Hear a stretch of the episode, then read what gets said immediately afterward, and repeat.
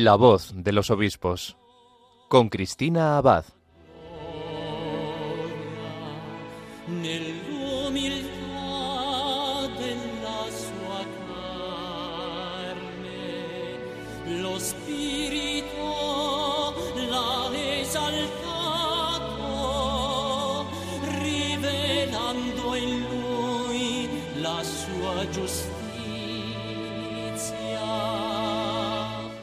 Buenas noches, querida familia de Radio María. Un cariñoso saludo de quien les habla, Cristina Abad. Bienvenidos a este nuevo programa de La Voz de los Obispos. Como cada 15 días, nos reunimos aquí en la emisora de la Virgen para acercarnos un poco más a las vidas de nuestros obispos, a la experiencia de su ministerio y para dar a conocer las noticias de sus diócesis y sus mensajes. Y precisamente en estos últimos días están siendo muchos los acontecimientos que están viviendo nuestros obispos españoles, ¿verdad? La semana pasada, el sábado 27 de mayo, la Archidiócesis de Sevilla acogía la consagración episcopal de sus nuevos obispos auxiliares, Monseñor Ramón Darío Valdivia y Monseñor Teodoro León. Este sábado, ayer, la Archidiócesis Gallega de Santiago de Compostela acogió la toma de posesión de Monseñor Francisco José Prieto, quien anteriormente era el obispo auxiliar de esta sede, como nuevo arzobispo de la Archidiócesis compostelana. Ambas celebraciones las hemos retransmitido aquí en Radio María. Y por tercera semana consecutiva, el próximo sábado, la diócesis de Alcalá de Henares recibirá a su nuevo pastor, a Monseñor Antonio Prieto Lucena. Hasta su nombramiento, Monseñor Prieto era el vicario general de la diócesis de Córdoba. Precisamente ayer esta diócesis andaluza celebró una misa de acción de gracias y despedida a Monseñor Prieto. Esta Eucaristía que fue convocada por su obispo, Monseñor Demetrio Fernández, se celebró en la catedral y por los ecos que han llegado fue muy, pero que muy emotiva. Y es que por lo que hemos podido saber, se va un pastor muy querido en la tierra cordobesa, donde ha servido como sacerdote durante 23 años y que al mismo tiempo pues se llena de alegría ante la encomiable misión que la Santa Sede ha confiado a don Antonio Prieto como obispo de Alcalá de Henares una diócesis que, como muchos sabrán, estaba en sede vacante desde el pasado 21 de septiembre, cuando el Papa Francisco aceptó la renuncia de Monseñor Juan Antonio Reich Pla, que era el anterior obispo de esta sede. Desde entonces ha estado al frente de esta diócesis como administrador apostólico Monseñor Jesús Vidal Chamorro, obispo auxiliar de Madrid. El pasado 12 de marzo, el Papa Francisco nombró a Monseñor Antonio Prieto, obispo de la diócesis complutense, de la que, como decíamos, tomará posesión el próximo sábado 10 de junio. Esta ceremonia vamos a recordar que tendrá lugar a las 11 de la mañana, las 10 en Canarias, en la Catedral Magistral de la Diócesis y podrán unirse en directo, como no, a través de Radio María. Bien, pues esta noche tendremos la oportunidad de poder conocer mejor al obispo electo de Alcalá de Henares porque es quien nos va a acompañar en nuestro programa de hoy. Así que no se lo pierdan, en unos minutos le tendremos con nosotros. En nuestra sección de Episcoflases continuaremos informándoles de más noticias y mensajes de nuestros obispos con nuestro colaborador Miquel Bordas. Y finalmente concluiremos nuestro programa desde el corazón de María con el testimonio del obispo electo de Alcalá de Henares, don Antonio Prieto. Bueno, pues vamos a pedirle a la Virgen que nos acompañe como siempre durante todo este programa y de su mano comenzamos la voz de los obispos.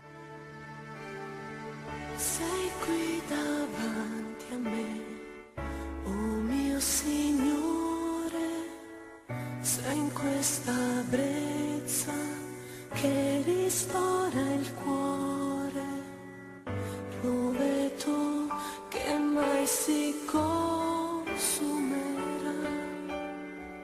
Presenza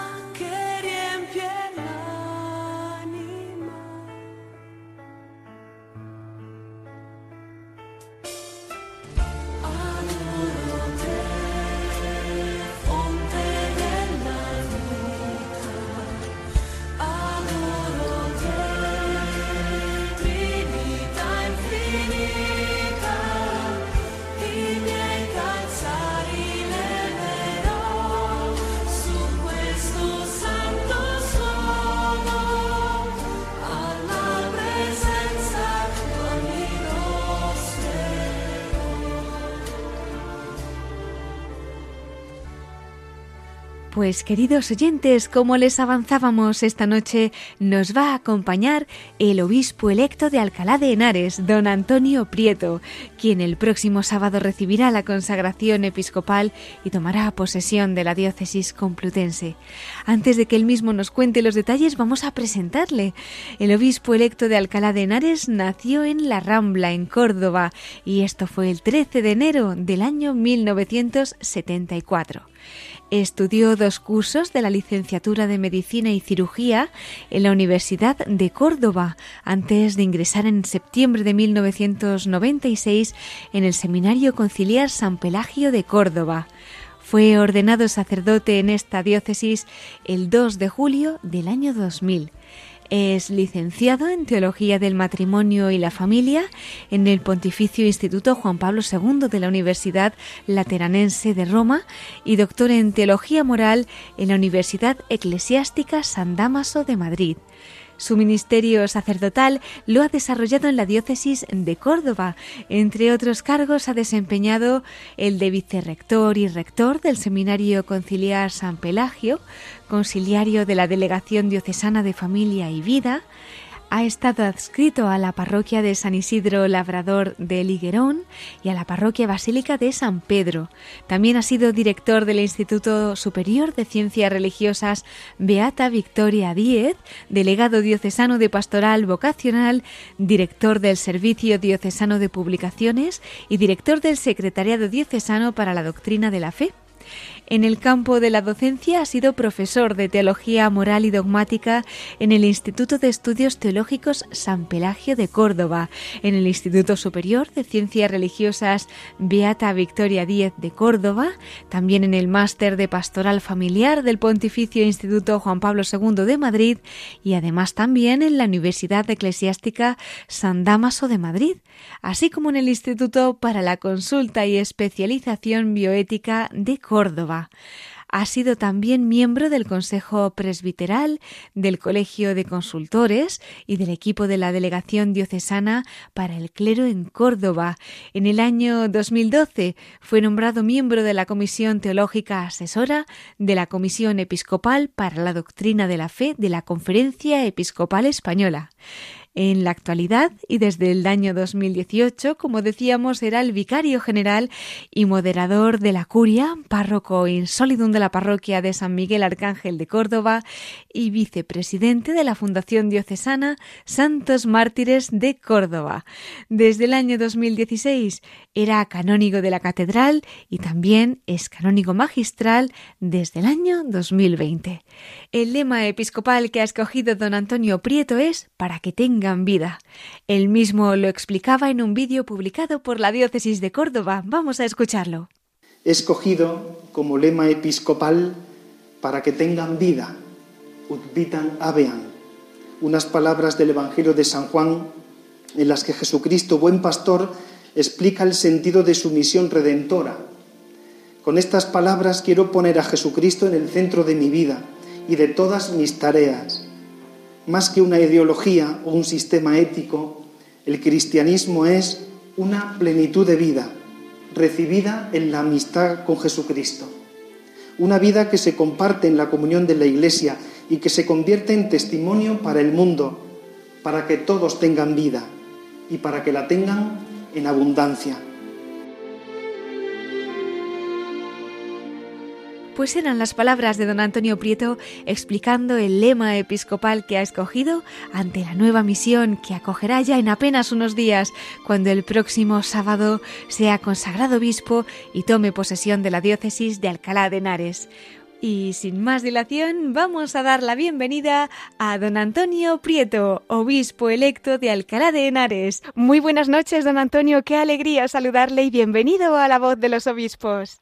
Buenas noches, Cristina, encantado de estar con vosotros. El gusto es nuestro y además ya pues a tan poquito, ¿verdad?, de ese gran día. Y es que, don Antonio, en menos ya de una semana, el próximo sábado 10 de junio, recibirá la consagración episcopal como obispo de Alcalá de Henares. Le tendremos aquí bien cerquita. Cuéntenos cómo ha acogido esta misión que le va a elevar, ¿verdad?, a la plenitud del sacerdocio. Pues lo he acogido inicialmente con muchísima sorpresa. Recuerdo perfectamente que era el día 12 de marzo, eh, el domingo de la Samaritana, aquel evangelio de la Samaritana. Volvía de la parroquia por la noche y me llamaron de la Anunciatura y me lo dijeron así a bocajarro y yo al principio pensé, será un error, será una broma, no lo esperaba en absoluto, pero cuando se iba, se iba confirmando la noticia que era, era verdadera, pues al principio uno siente, no sé, como como un peso muy grande, ¿no? Un peso de responsabilidad muy grande, al mismo tiempo un agradecimiento también muy grande al Santo Padre, pues que, se fija en tu pobre persona para, esta misión tan, tan importante y, luego pues tratar de poner toda la confianza en el Señor y así recibir la noticia y desde entonces pues me voy preparando lo mejor que puedo con la oración, los ejercicios espirituales y, y apoyándome en la oración de tantas personas que rezan por mí. Pues a esa oración nos sumamos también toda esta familia de Radio María. Don Antonio, ya sabe que la Virgen extiende estas ondas a muchos rincones, ya no solo de España, ¿eh? del mundo entero. Así que desde esta noche, que le vamos a conocer un poquito mejor, pues cuente con no sé cuántas oraciones de todos estos oyentes pidiendo por esa misión como pastor, como obispo de Alcalá de Henares. Bueno, pues don Antonio, eh, ya nos decía que le había, ¿verdad?, pillado un poco la noticia de, de sorpresa pero bueno, no sé si alguna vez en su vida dentro de ese sí, ¿no? Que le había dado a Dios a través de su sacerdocio, pasó por su cabeza que quizá el Señor le podría pedir alguna vez dar ese paso más, ¿no? Pastoreando alguna diócesis en esa misión como obispo. Pues la verdad que ser obispo, no. Eh, es verdad que en, mi vocación influyó mucho eh, la figura de mi párroco y yo siempre soñé bueno, lo que había visto en él, ser párroco de, de, una parroquia de un pueblo como es el mío, pero luego es cierto que en mi trayectoria sacerdotal, como después de ordenarme, inmediatamente fui a ampliar estudios a Roma, luego estuve en el seminario como formador y rector durante 14 años y, y, luego cinco años como vicario general, yo veía que se alejaba de mi horizonte ser párroco de, de una parroquia de un pueblo, pero de ahí a ser obispo hay un salto muy grande que realmente no esperaba. Porque ese primer momento, por decirlo así, don Antonio, en el que usted siente que el Señor le llama, que le mira de esa manera tan especial para asemejarse a Él, ¿no? Para invitarle a ofrecer su vida a través del sacerdocio, ¿cómo fue? Cuéntenos. Pues como, como te decía, eh, fue muy importante la figura de mi párroco. Eh, yo le conocí con 12 años y puso en mí los fundamentos de la vida cristiana. Esto lo agradeceré siempre porque creo que es como el humus, la tierra donde, donde crece una vocación sacerdotal. Él me enseñó a hacer oración personal, a llevar una vida sacramental, mm, eh, me enseñó a participar en diferentes grupos de la parroquia, eh, me dio una formación muy buena en la catequesis de confirmación, eh, me invitaba también a hacer eh, obras de caridad, de apostolado, por ejemplo, ayudando a, jóvenes más pequeños que yo, dando clases particulares, como que fue, fue formando el cristiano que había en mí y creo que ese fue el caldo de cultivo donde luego yo descubrí la vocación sacerdotal, sobre todo porque él irradiaba mucha alegría, cómo acogía a las personas, cómo se desvivía por por el pueblo, por, por la parroquia. Esto creo que fue para mí eh, fundamental.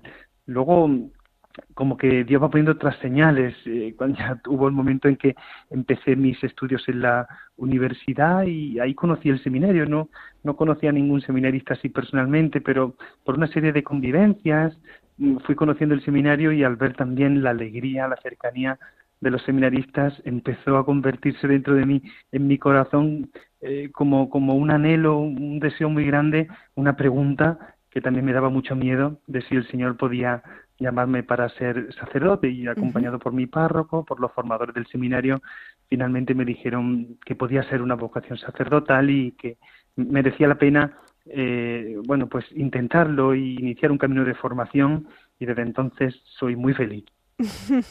Merece la pena, ¿verdad? Pues cuando le escuchamos, testimonios como el suyo nos hacen ver cómo Dios da tanta felicidad cuando se responde a su vocación, ¿no? Bueno, usted en un primero, en un primer momento había estudiado medicina también, ¿no? Sí, no, no llegué a concluir la carrera.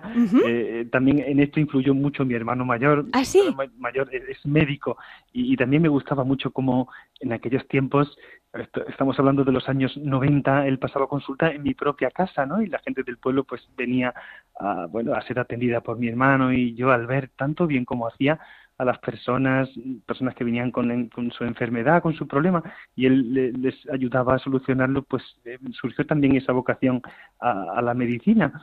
Pero, pero poco a poco ese sentimiento interior de que el Señor me llamaba, sígueme, a ser sacerdote, fue siendo cada vez más fuerte y cuando acabé el segundo curso de medicina ya fui al seminario el Señor le llamaba a una sanación de almas todavía más profunda, más, más elevada, ¿no? Qué, qué, maravilla, don Antonio. Nos estaba hablando antes del seminario de Córdoba, de esa alegría que percibió. Y, ahora que lo dice, pues recuerdo que tuvimos el don de poder conocer ese seminario hace unos años y realmente se, se palpaba la alegría de los seminaristas, pues también esas ganas que tenían, ¿no? También de, de ser de Dios y nos, nos maravilló. Imaginamos que, que para ustedes, en concreto para usted, que ha sido también rector, ¿verdad? Y conoce tan profundamente estas vocaciones, pues habrá sido allí un tiempo en el corazón de Jesús, en el corazón de la diócesis, en ese seminario, pues más que, significativo, ¿no? ¿Qué nos podría contar de ese seminario, de los años que estuvo allí acompañando a tantas almas? Pues para mí el seminario es prácticamente todo, ¿no? Porque estuve seis años de formación y luego 14 de formador, son 20 años de mi vida, de 23 años de, de, sacerdote, pues es eh, la mayor parte la que he pasado también en el seminario y, realmente ha sido un regalo de Dios, porque porque uno como que toca el milagro, los milagros eh, cada día, porque para mí cada vocación eh, es un milagro de Dios cuando cuando al comienzo de curso ya entraban los nuevos seminaristas de cada curso y uno va conociendo la historia personal de cada uno, su vocación, las dificultades que han tenido que, superar y luego también pues el proceso de maduración que van que van teniendo a lo largo de, de los años de formación en la dimensión humana, intelectual, espiritual, pastoral, pues realmente uno siente siente con tanta fuerza la gracia de Dios y además que luego se forma una comunidad de hermanos. Realmente hay una familia en la que se comparte todo. Eh, yo solía decir que todos estábamos llamados por el mismo y para lo mismo, todos llamados por Cristo y todos para ser sacerdotes, para servirles en el sacerdocio. Y eso indudablemente tenía que generar en nosotros unos vínculos de fraternidad que, que muchas veces son más fuertes que los de la sangre más fuertes a veces que los de la sangre, ¿verdad? Qué bonita esa familia en Cristo y me imagino, don Antonio, que en Córdoba pues será una familia muy grande, ¿no? Porque por lo que tengo entendido le quieren muchísimo. Cuéntenos, ¿qué destacaría además de ese tiempo en el seminario tan querido, ¿no? Allí ha ejercido en Córdoba pues gran parte de su sacerdocio. ¿Qué destacaría de esta diócesis tan querida para usted, de las realidades eclesiales, de los sacerdotes, de esas devociones, en fin, qué podría compartir esta noche con nosotros de esta sede en la que ha estado tanto tiempo? es difícil resumirlo en pocas palabras, porque realmente eh, Córdoba es la diócesis que me ha visto nacer, donde me he formado como cristiano, como sacerdote y he estado como cosido a la diócesis y ahora descoserme es un desgarrón que, que me va a costar trabajo porque porque quieren mucho a las personas, sobre todo con los que, sacerdotes y laicos, con los que has tenido que colaborar más en, la tarea en la tarea pastoral. Hmm. Yo doy muchas gracias a Dios por los obispos que, he tenido en, estos 23 años, también por los hermanos sacerdotes, los que realmente quiero y, llevo en el corazón, y por supuesto a los seminaristas. Cuando salí del, del seminario hacía un poco de recuento, un poco de estadística y, eh, recibía 105 seminaristas en el seminario y de esos 62 fueron sacerdotes. Madre mía. pues con, cada uno, eh, cada historia se crea como un vínculo personal eh, y, uno se siente padre de cada uno de alguna manera, ¿no? Hmm. Como que tiene que cuidarle y le, le preocupan pues todas sus vivencias, se alegra con sus alegrías, también sufre con sus dificultades y también con muchísimos laicos. Yo he trabajado mucho también en la Delegación de Familia y Vida, donde he sido conciliario durante 11 años y también todos esos matrimonios eh, con los que hemos tratado de sacar adelante muchos proyectos de pastoral familiar, pues también los llevo en el, en el corazón, cada familia, cada hogar. Y luego en la Vicaría General, los, estos últimos cinco años es donde me ha dado más, eh, como un conocimiento más amplio de la, de la diócesis, de las parroquias. Y última, últimamente he sido párroco, eh, copárroco con otro, con otro sacerdote de una parroquia de Córdoba, de, la parroquia de San Miguel, que me han acogido con muchísimo cariño y realmente pues los llevo a todos, a cada familia, a cada persona, cada enfermo, cada anciano, los niños de comunión, a todos los llevo en el corazón. Pues don Antonio, le confieso que al poco de conocerse su nombramiento, hay un sacerdote de Córdoba que hablando de usted nos decía, para mí ha sido un padre, para mí ha sido un padre. Y ahora escuchándole hablar, pues cómo se confirma esa paternidad también por su parte extendida, ¿no? A, tantas almas, ya no solo de sacerdotes, sino pues Dios le ha permitido conocer también pues tantas familias, niños, ancianos, en fin, pues todo lo que nos está compartiendo esta noche. Y ya dentro de nada también va a extender el Señor esa familia suya por la sede, por la diócesis complutense de Alcalá de Henares. Le vamos a tener más cerquita. Sé que le van a echar muchísimo de menos en Córdoba, pero sin duda, pues aquí también va a ser muy, muy bienvenido y le van a esperar, le vamos a esperar con muchísima ilusión. ¿Qué anhelos, qué esperanzas lleva en su corazón don Antonio para esta diócesis de Alcalá de Henares que le ha confiado el Señor? Pues voy con muchísima ilusión, de verdad. Eh, desde que ya recibí el nombramiento, ya se hizo público, pues siento ya a la diócesis de Alcalá como mi esposa, porque el obispo se desposa con su diócesis y estoy deseando de poner mis pobres recursos, eh, todo lo que Dios me ha dado al servicio de la, de la diócesis y me lo están haciendo muy fácil. Eh, tanto don Jesús Vidal, el administrador apostólico, como el señor obispo emérito, don Juan Antonio Rey, como el colegio de consultores, el actual vicario general, o sea, me lo están facilitando tanto que lo que estoy conociendo me está ilusionando tanto. Mm, es una diócesis que, que es joven, viva, que, que, funciona muy bien y por lo tanto pues voy con muchísima ilusión, con muchísima esperanza y encomendándome mucho a los niños eh, justo y pastor, a nuestros santos patronos. Pues vamos a rezar también nosotros para que pues esta nueva etapa que se abre para usted sea bendecidísima, muy fecunda y fuente de gracias. ¿Quiere hacerle alguna petición al Señor pues especial para que esta noche también nos sumemos toda esta familia de Radio María pidiendo por usted?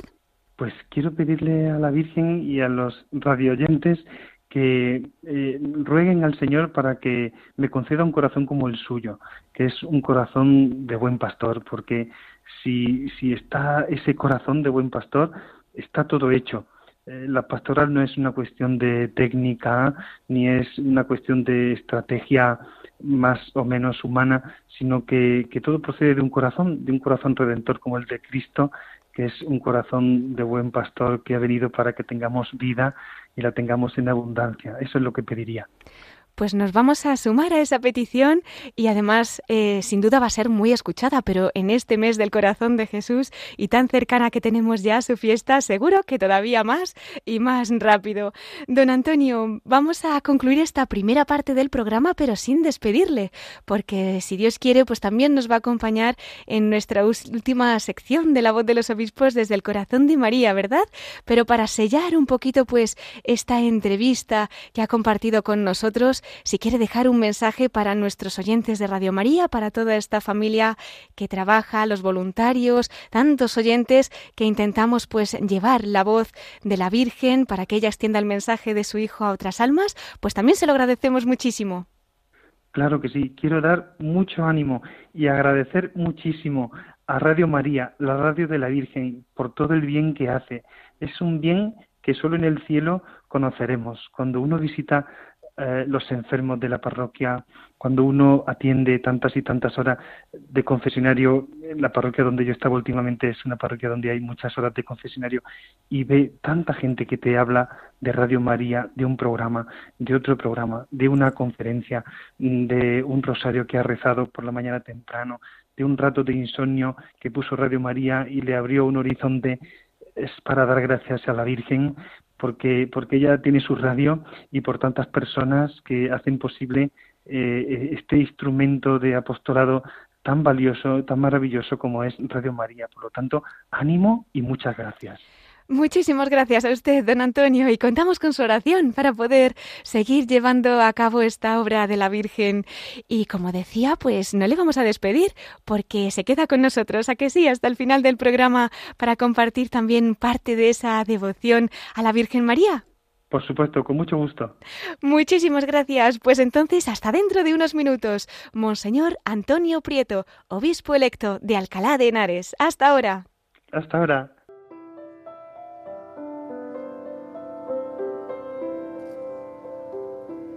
J'irai la voir un jour au ciel dans la patrie. Oui, j'irai voir Marie, ma joie et mon amour. Au ciel, au ciel, au ciel. J'irai la voir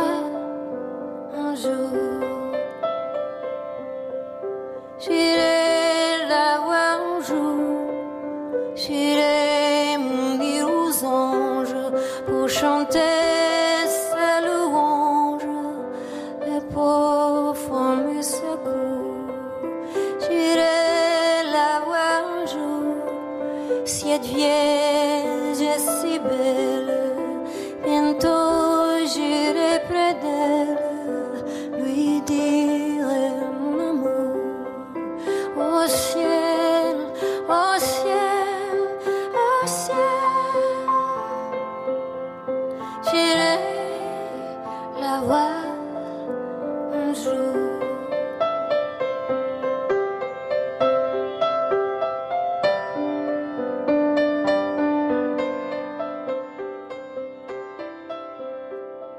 Están escuchando La voz de los obispos con Cristina Abad.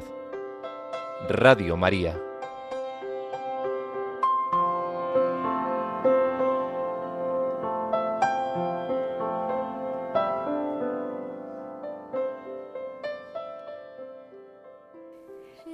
Mientras escuchamos esta canción, les recordamos que en la primera parte de nuestro programa nos ha acompañado el obispo electo de Alcalá de Henares, don Antonio Prieto Lucena, quien nos ha contado cómo ha acogido esta misión que el Santo Padre le ha encomendado, ha compartido también el testimonio de su vocación, la experiencia de su ministerio y bueno, si alguno de ustedes no ha podido escuchar esta entrevista, ya saben que en nuestro podcast están todos nuestros programas. De todas maneras, podrán escuchar una vez más a Monseñor Prieto porque le vamos a tener también al final de nuestro programa en la voz de los obispos desde el corazón de María. Pero antes vamos a continuar con más cosas que contarles de nuestros obispos, dando paso a los episcoflases con Miquel Bordas.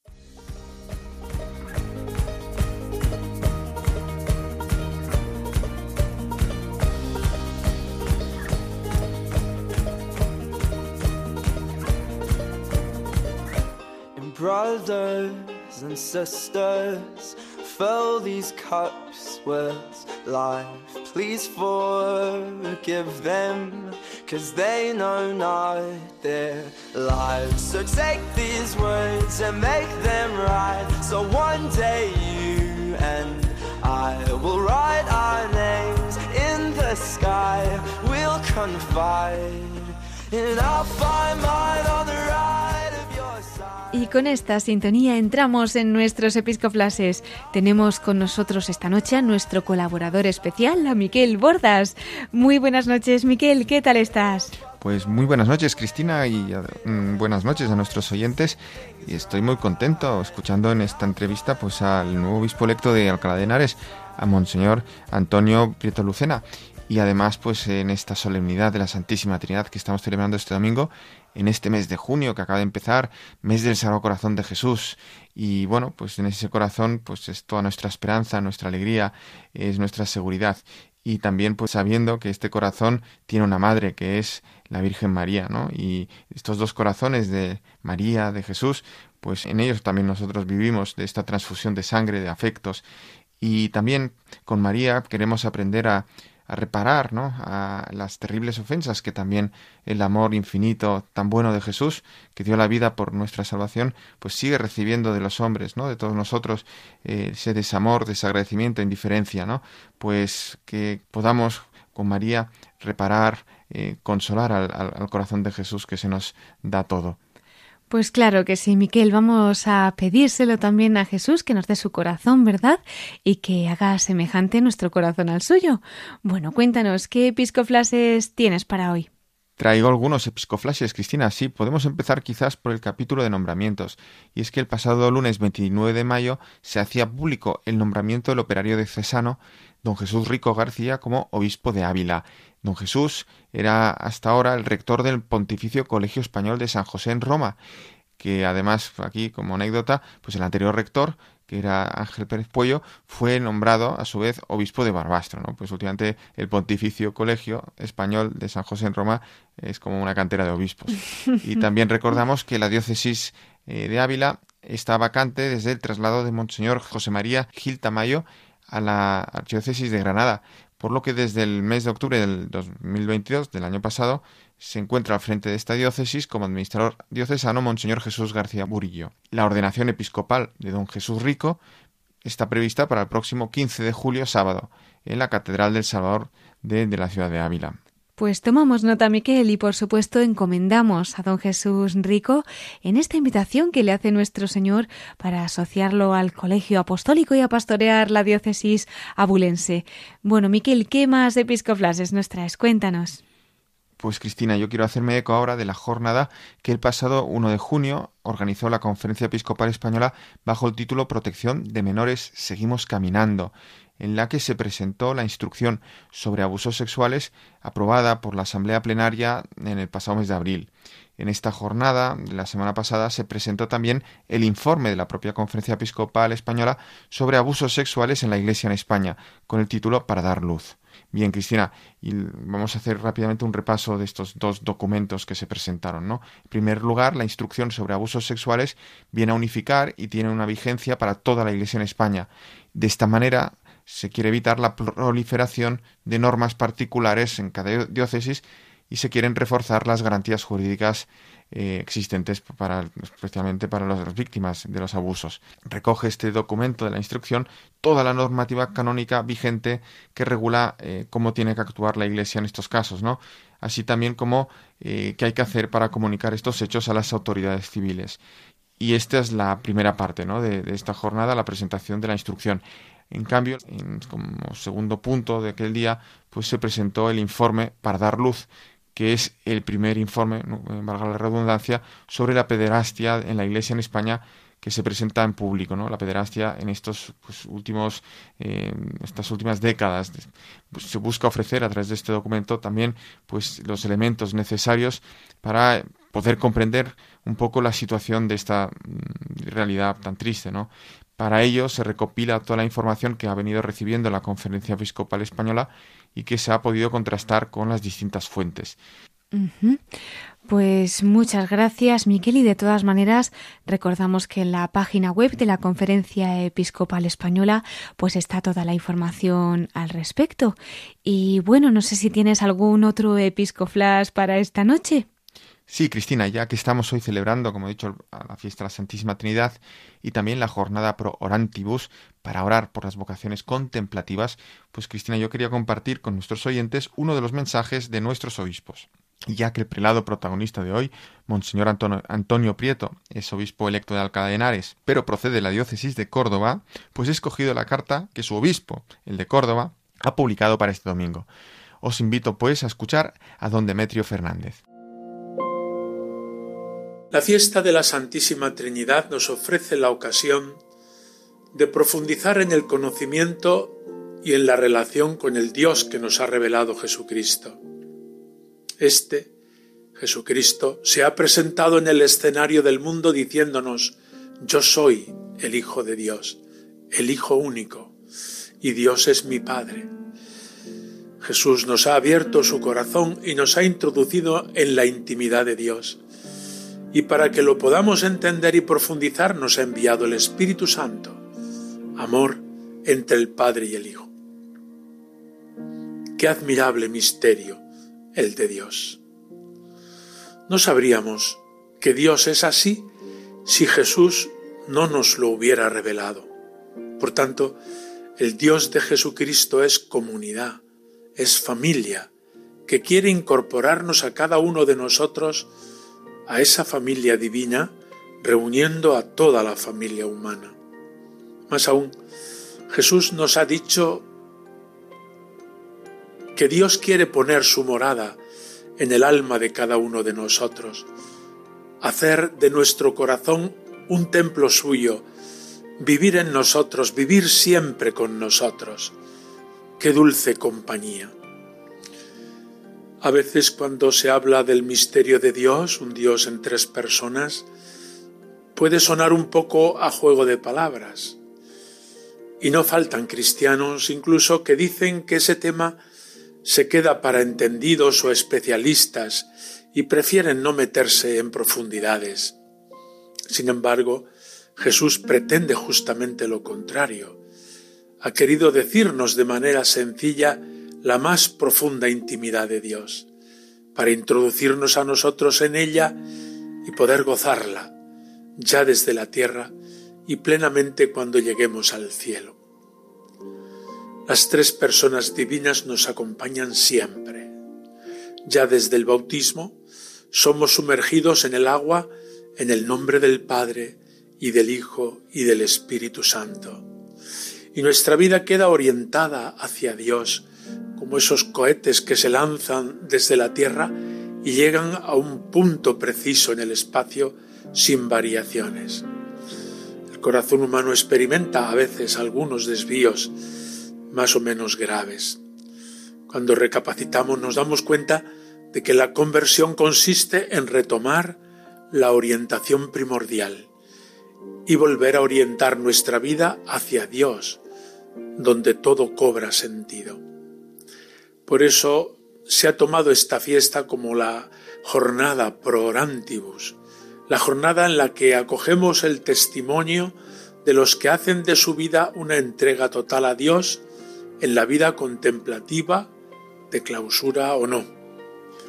Hombres y mujeres que han sentido el fuerte tirón de Dios y le entregan su vida para vivir en su presencia continuamente, por la oración, el trabajo, la penitencia, la vida en el desierto, en la clausura, una vida en la que solo Dios basta, como decía Santa Teresa. Este año bajo el lema Generar esperanza, porque los contemplativos aportan con su vida esa esperanza que el mundo de hoy necesita más que nunca. Una esperanza que tiene su meta en el cielo, pero que ya en la tierra se alimenta continuamente de las promesas de Dios para los hombres de todos los tiempos. La vida contemplativa, que para muchos es vida inútil, constituye sin embargo uno de los grandes tesoros de la vida de la Iglesia. Necesitamos a Dios. El corazón humano tiene sed de Dios y no puede saciarse sino con Dios. Muchas veces distraídos en las actividades de nuestra vida, podemos pasar desapercibidos de esta realidad, lo cual genera desasosiego en nuestro corazón hecho para Dios. Los contemplativos se han dejado fascinar por Dios, en muchos casos como un valor absoluto por el que se deja todo lo demás, porque todo lo demás queda relativizado. Ellos y ellas nos recuerdan continuamente la importancia de reconducir nuestra vida hacia Dios, donde nuestro corazón encuentra su centro de gravedad. En esta jornada oramos por los que oran por nosotros, para que el Señor los mantenga fieles a su vocación y a su misión en el seno de la Iglesia y para el bien de la humanidad. Recibid mi afecto y mi bendición. Pues agradecemos al obispo de Córdoba, a don Demetrio Fernández, esta reflexión que nos ayuda a profundizar mejor en esta jornada pro orantibus que celebramos en esta solemnidad de la Santísima Trinidad. Miquel, muchísimas gracias por traernos estas noticias y el tiempo avanza, así que yo creo que sería un buen momento para pasar a la sección de la perla rescatada. ¿Qué te parece? ¿Cómo no, Cristina? Recordamos todavía que, eh, para nuestros oyentes, ¿no? que esta sección, la de la perla rescatada, pues queremos recordar a nuestros obispos que ya han partido a la casa del Padre, puede ser hace poco o hace muchos siglos. Y bien, hoy tenemos eh, a la diócesis de Alcalá de Henares como protagonista y cuya sede precisamente va a regir don Antonio Prieto Lucena, pues Dios mediante, pues dentro de nada. Y aunque la diócesis de Complutum, de Alcalá, tuvo obispos hasta prácticamente el siglo 12, de forma ininterrumpida, pues la actual diócesis, lo que es la actual diócesis de Alcalá de Henares, pues es de creación muy reciente, del año 1991, a partir de la archidiócesis de Madrid-Alcalá. Y aquí en Alcalá de Henares fue enterrado, por ejemplo, el arzobispo de Toledo y primado de España, eh, Alfonso Carrillo de Acuña, y también eh, a Alcalá de Henares está intrínsecamente unida la figura del cardenal Cisneros, el cual a finales del siglo XV funda aquí la Universidad famosa de Alcalá, donde pues han estudiado tantos tantas personas conocidas, ilustres, pero también, por ejemplo, San Ignacio de Loyola. Pero yo hoy, Cristina, eh, quería hablarte y a nuestros oyentes de Pedro Díaz de Toledo y Ovalle, que fue el primer obispo de Málaga tras la reconquista y la reinstauración de dicho obispado en 1486.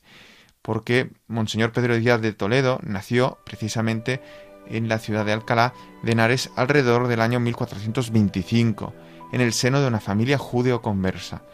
Era hijo de Fernán Díaz de Toledo, que fue relator y refrendario del Consejo Real de Juan II de Castilla. Don Pedro, su hijo, recibió una esmerada educación que completó con sus estudios eclesiásticos en el Colegio de San Bartolomé de Salamanca, donde cursó teología, derecho civil y derecho canónico. Fue capellán del marqués de Santillana, así como del rey don Juan II de Castilla y de Enrique IV, y por último secretario del rey de los reyes católicos. En 1449 obtuvo una canonjía en Sevilla. Más tarde también fue provisor, juez eclesiástico y vicario general del arzobispo de Toledo. En esta carrera eclesiástica, la reina Isabel la Católica le nombra limosnero mayor, que es pues, un cargo de mucha confianza, ¿no? para poder ayudar y estar cerca de los menesterosos y ser esta mano extendida pues de, los reyes, de la reina Isabel la Católica para los más pobres, ¿no? Y poder también distribuir estos fondos que le daba la reina para poder atender a los más necesitados. Y con este cargo acompaña a la corte y a la reina en sus desplazamientos y especialmente en lo que fue la guerra de Granada y, en el sur, ¿no? El, final de la Reconquista.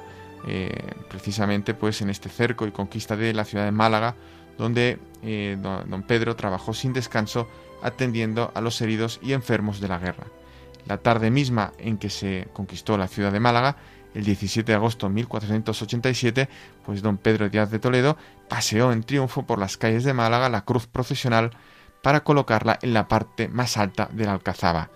Y poco después, eh, él mismo hizo la bendición de la mezquita mayor, convirtiéndola en templo cristiano bajo la advocación de Nuestra Señora de la Encarnación, que es la advocación que sigue teniendo la Catedral de Málaga hasta hoy en día.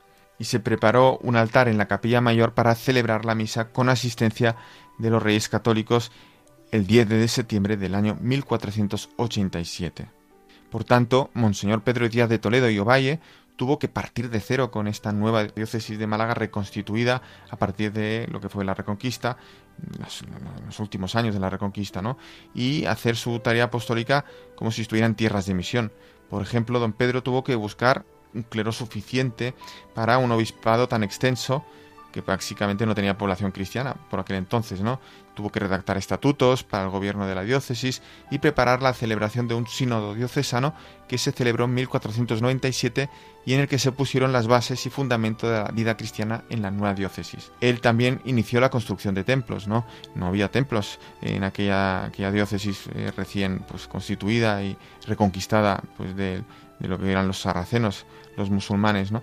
También autorizó para en esta labor el asentamiento de distintas congregaciones religiosas como la de los franciscanos, dominicos y trinitarios o también de monjas clarisas, a cuyo monasterio él mismo ayudó personalmente con sus bienes. Y también hay que decir que la ermita en que se veneró desde el principio de la Reconquista la imagen de Nuestra Señora de la Victoria, que llegó a las costas de Málaga en los navíos del ladrón de Guevara y donada a la ciudad en el año 1487, centró la devoción mariana de la ciudad.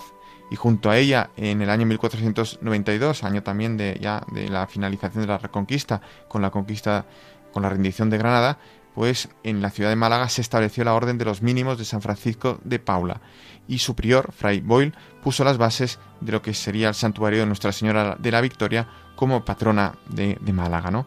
Bien, pues el obispo don Pedro Díaz de Toledo se preocupó profundamente y ayudó desde el año 1494 en repoblar con cristianos los pueblos costeros de Benalmádena, Mijas, Fongirola y Bezmiliana. Asimismo, colaboró profundamente, fuertemente, ayudado por los frailes trinitarios y mercedarios, en la redención, compra o trueque de cautivos que estaban en manos de los moriscos y para ello destacaba, mandaba personal que hiciera estas gestiones ahora en Argelia. ¿no?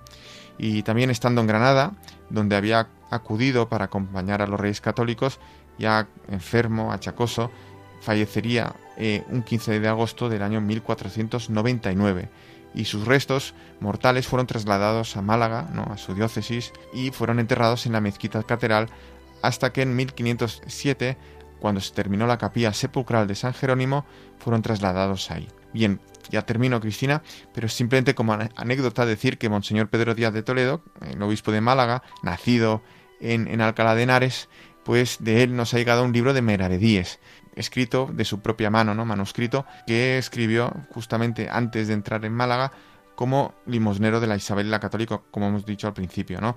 Y en este libro se van anotando, él va anotando a mano, mm, de forma detallada, ¿no? Los donativos que recibe, de quién los recibe, así como los gastos o cómo emplea estos donativos, ¿no? Pues se ve, pues, como también eh, lo que es la labor apostólica, la labor pastoral, tiene esta base en, en, caso de este obispo, de don Pedro Díaz de Toledo, pues esa pulcritud o esta diligencia pues en, en, atender y en cuidar pues de las cosas de Dios y también de los hombres en estos donativos que le eran confiados para atender a los más necesitados. Qué interesante. Pues Miquel, muchísimas gracias por ilustrarnos y habernos dado a conocer más de cerca esa figura de Pedro Díaz de Toledo, quien fuera obispo de Málaga, como decías, y nacido efectivamente en Alcalá de Henares. Bueno, pues yo te invito a seguir con nosotros, no te voy a despedir todavía porque precisamente nos vamos a ir nuevamente a Córdoba para que don Antonio Prieto Lucena, obispo electo de Alcalá de Henares, pues nos hable ahora desde el corazón de María.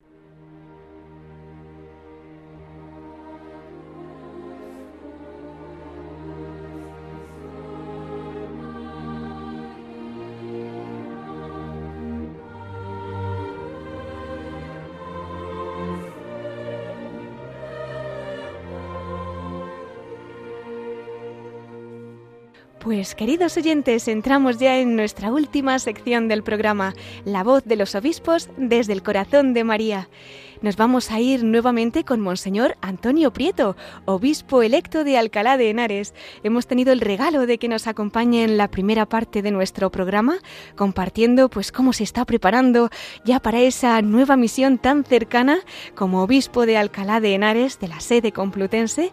Ha compartido también parte de su testimonio, también pues qué ha significado para él todo este tiempo en el que se ha formado como sacerdote y ha ejercido su ministerio allí en la querida diócesis de Córdoba y ahora pues tenemos también la oportunidad de que nos acerque a la Virgen María.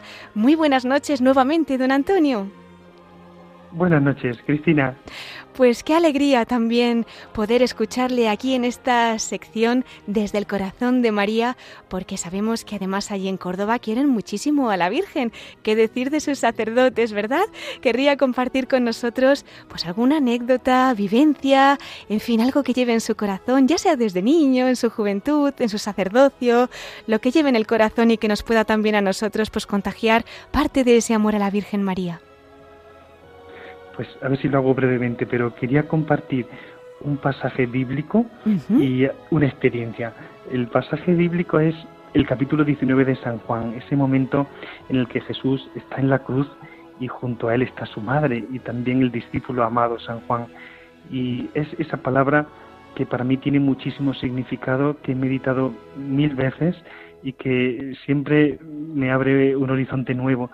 Es cuando Jesús dice a su madre, ahí tienes a su hijo. Y San Juan nos representa a toda la iglesia, representa a los sacerdotes. Y como María es madre de los sacerdotes, como ella recibe esa misión de Jesús de cuidar de San Juan y cómo tiene que formar su corazón. Ella que ha llevado en su seno a Jesús, al sumo y eterno sacerdote, ella mejor que nadie sabrá cómo formar el corazón sacerdotal de San Juan.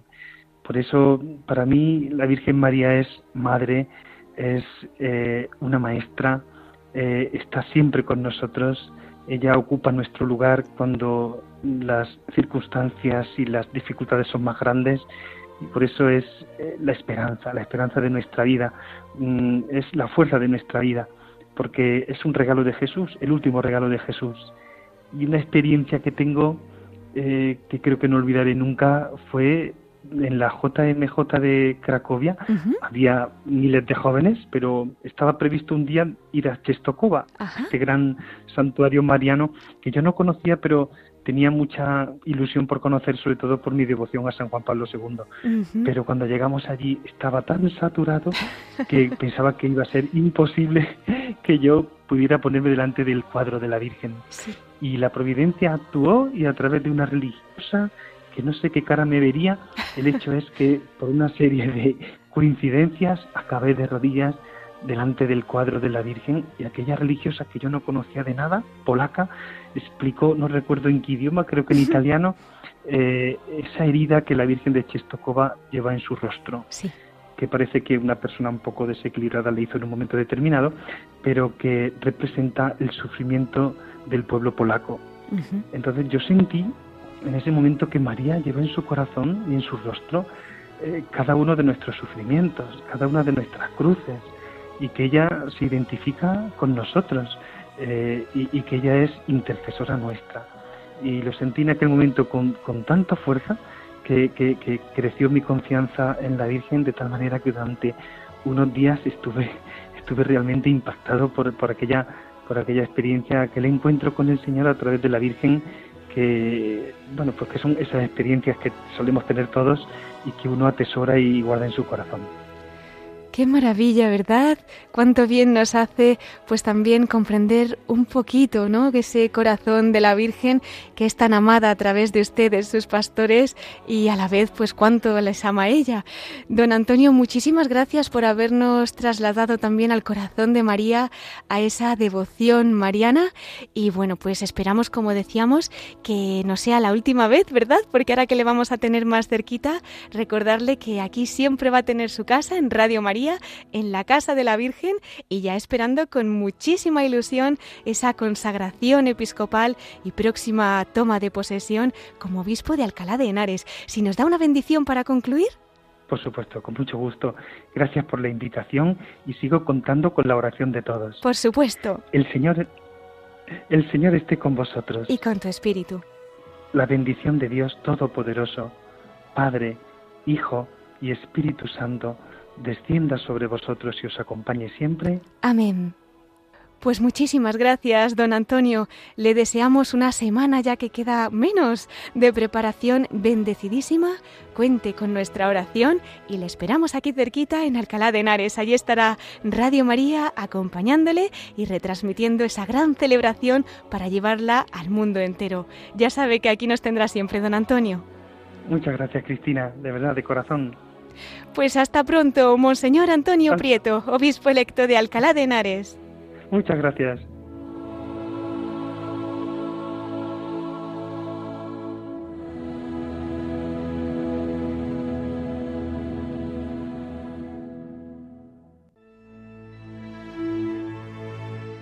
Pues queridos oyentes, hemos llegado ya al final de nuestro programa.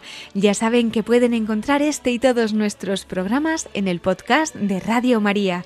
Los pueden pedir también llamando por teléfono al 91 822 8010 a través de nuestra web en radiomaria.es, entrando en el apartado de pedidos de programas o bien por correo electrónico escribiendo a pedidos de programas arroba radiomaria.es. Les voy a recordar también nuestro correo electrónico para todos aquellos que nos quieran escribir. Lo pueden hacer a la voz de los obispos arroba radiomaria.es. Si prefieren hacerlo por correo postal, también nos pueden enviar sus cartas a Paseo de Lanceros número 2, planta primera 28024, Madrid. Vamos a agradecer una vez más al obispo electo de Alcalá de Henares, a Monseñor Antonio Prieto, el que amablemente nos haya acompañado en el programa de esta noche y haya compartido con nosotros parte de esa historia que el Señor ha realizado y está realizando en su vida a través de su ministerio. Miquel Bordas, muchísimas gracias por haber estado con nosotros también y por todos los episcoflases que nos has traído y muchas gracias a todos ustedes, queridos oyentes, por habernos acompañado esta noche. Ahora les invito a seguir aquí en la emisora de la Virgen con las noticias que les ofreceremos en el informativo de Radio María. Se despide Cristina Abad. Hasta dentro de 15 días, si Dios quiere, a la misma hora, a las 9 de la noche, las 8 en Canarias. Pues nos volvemos a encontrar en dos semanas. Hasta entonces, con María, en la voz de los obispos.